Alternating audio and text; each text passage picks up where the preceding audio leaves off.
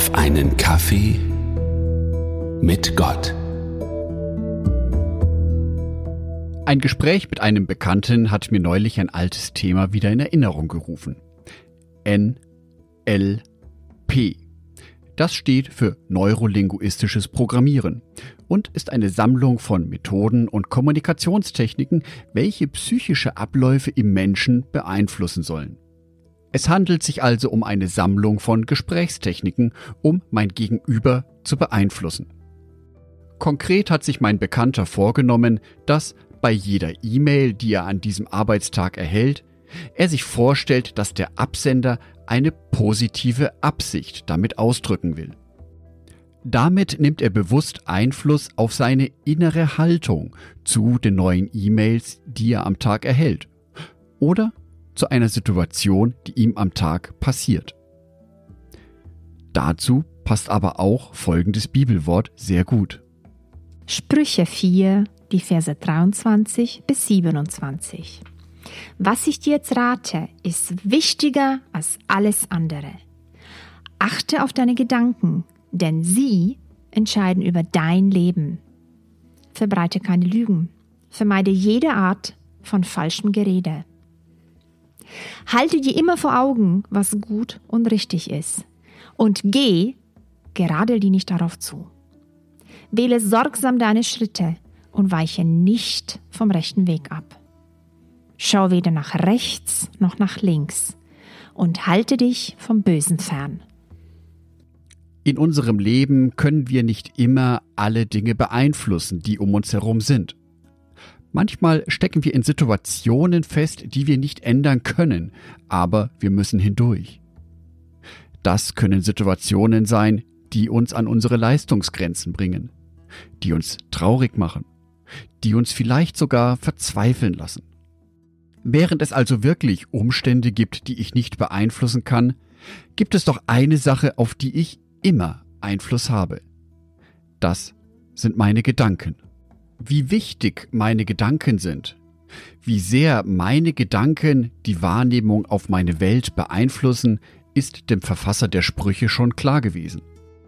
Die Dringlichkeit stellt er besonders dadurch hervor, dass er schreibt, dass unsere Gedanken über unser Leben entscheiden. Ist meine Situation einfach nur schrecklich und schlimm oder aber eine Herausforderung, mit der Gott mir etwas zeigen möchte? Sind die Menschen um mich herum feindselig und böse? Oder sind es Menschen, die vielleicht ihre eigenen Probleme haben, einen schweren Tag haben und morgen sieht es schon wieder anders aus? Sehe ich in den Widrigkeiten des Lebens das Eingreifen Satans, der mich quälen will? Oder aber sehe ich darin eine Situation, mit der Gott an mir arbeiten möchte und mir die Möglichkeit gibt, ihm ähnlicher zu werden? Die äußere Situation wird sich durch diese Gedanken sicherlich nicht ändern.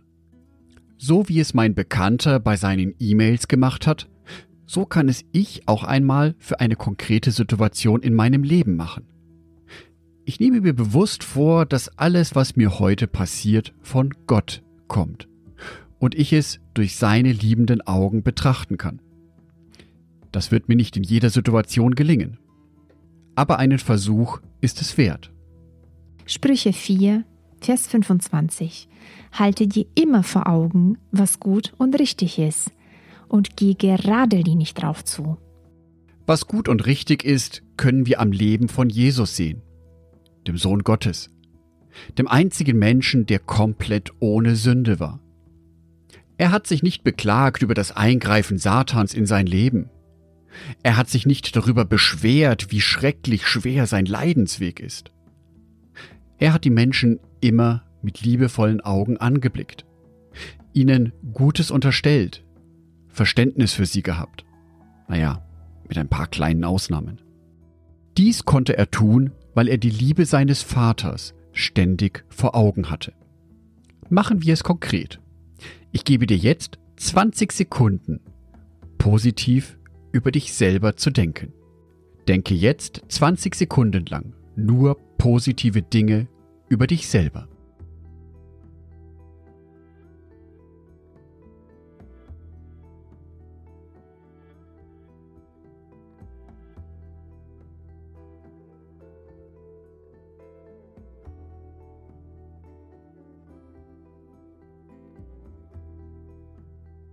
Ich wünsche dir positive Gedanken über dich, über deine Mitmenschen und über deine Umwelt. Dass es dir gelingt, dir immer vor Augen zu halten, was gut und richtig ist und die Kraft, geradlinig darauf zuzugehen. Angedacht von Jörg Martin Donath. Bibeltexte gelesen von meiner lieben Frau Sonitschka.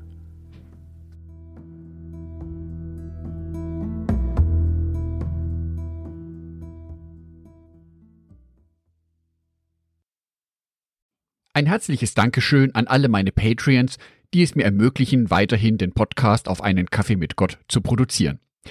Herzlichen Dank an Sonitschka und an Andreas Pfeiffer.